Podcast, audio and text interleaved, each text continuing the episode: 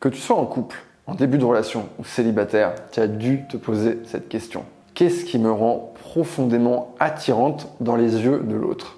La réponse à cette question est simple et elle se résume à deux émotions, l'amour et la peur. Quand tu es la moins attirante pour lui, c'est quand tu es gouverné par la peur la peur de le perdre, la peur de l'ennui, la peur d'être seul avec soi-même.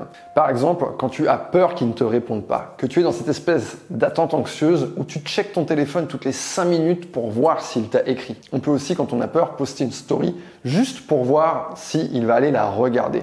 Ou alors lui écrire un truc de merde juste pour voir s'il va répondre. La peur de l'ennui également. Ça peut être quand tu es chez toi et que tu sais qu'il est sorti avec ses amis et que tu lui écris pour savoir ce qu'il fait et quand est-ce qu'il rentre. La peur fait que tu vas diriger ton énergie vers lui, mais c'est pas un don, c'est pas un partage, c'est une demande. Quand on est gouverné par la peur, tout ce que l'on dit sonne de façon négative.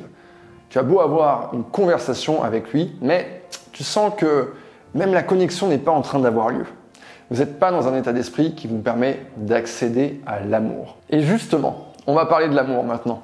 Quand tu es la plus attirante pour lui, c'est quand tu es gouverné par l'amour et quand tu es en train de rayonner.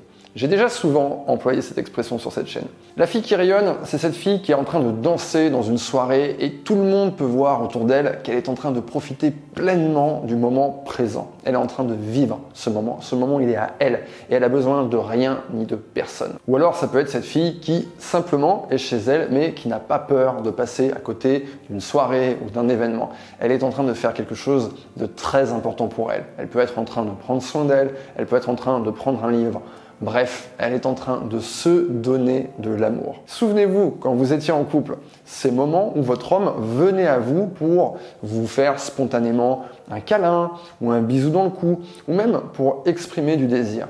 Eh bien, il y a fort à parier qu'il s'agissait de ce genre de moment où vous n'étiez pas tourné vers lui avec de la peur, mais vous étiez tourné vers vous-même en train de vous donner de l'amour. Si vous voulez faire venir un homme à vous, posez-vous la question quelle est l'émotion qui est en train de me gouverner actuellement? Si c'est la peur, c'est peut-être le moment pour vous de poser votre téléphone si vous étiez avec, de sortir, d'aller faire quelque chose pour vous qui va mettre de la beauté dans votre vie. Quelque chose qui vous tient à cœur et qui va vous absorber. On n'est jamais plus attirante et charismatique que lorsque l'on est en train de faire une chose que l'on aime ou que l'on maîtrise. Vous allez me dire, oui mais Yann, ça va pas le faire venir immédiatement, directement? Oui, c'est vrai. Ça ne va peut-être pas le faire venir immédiatement, mais ça va vous mettre dans le bon état d'esprit. Vous allez montrer que vous êtes gouverné par l'amour, vous allez rayonner. Il va savoir que vous avez à donner et à partager. Et pendant que vous êtes dans cet état d'esprit, vous n'êtes pas en train de montrer de la peur, ce qui a tendance à éloigner les hommes.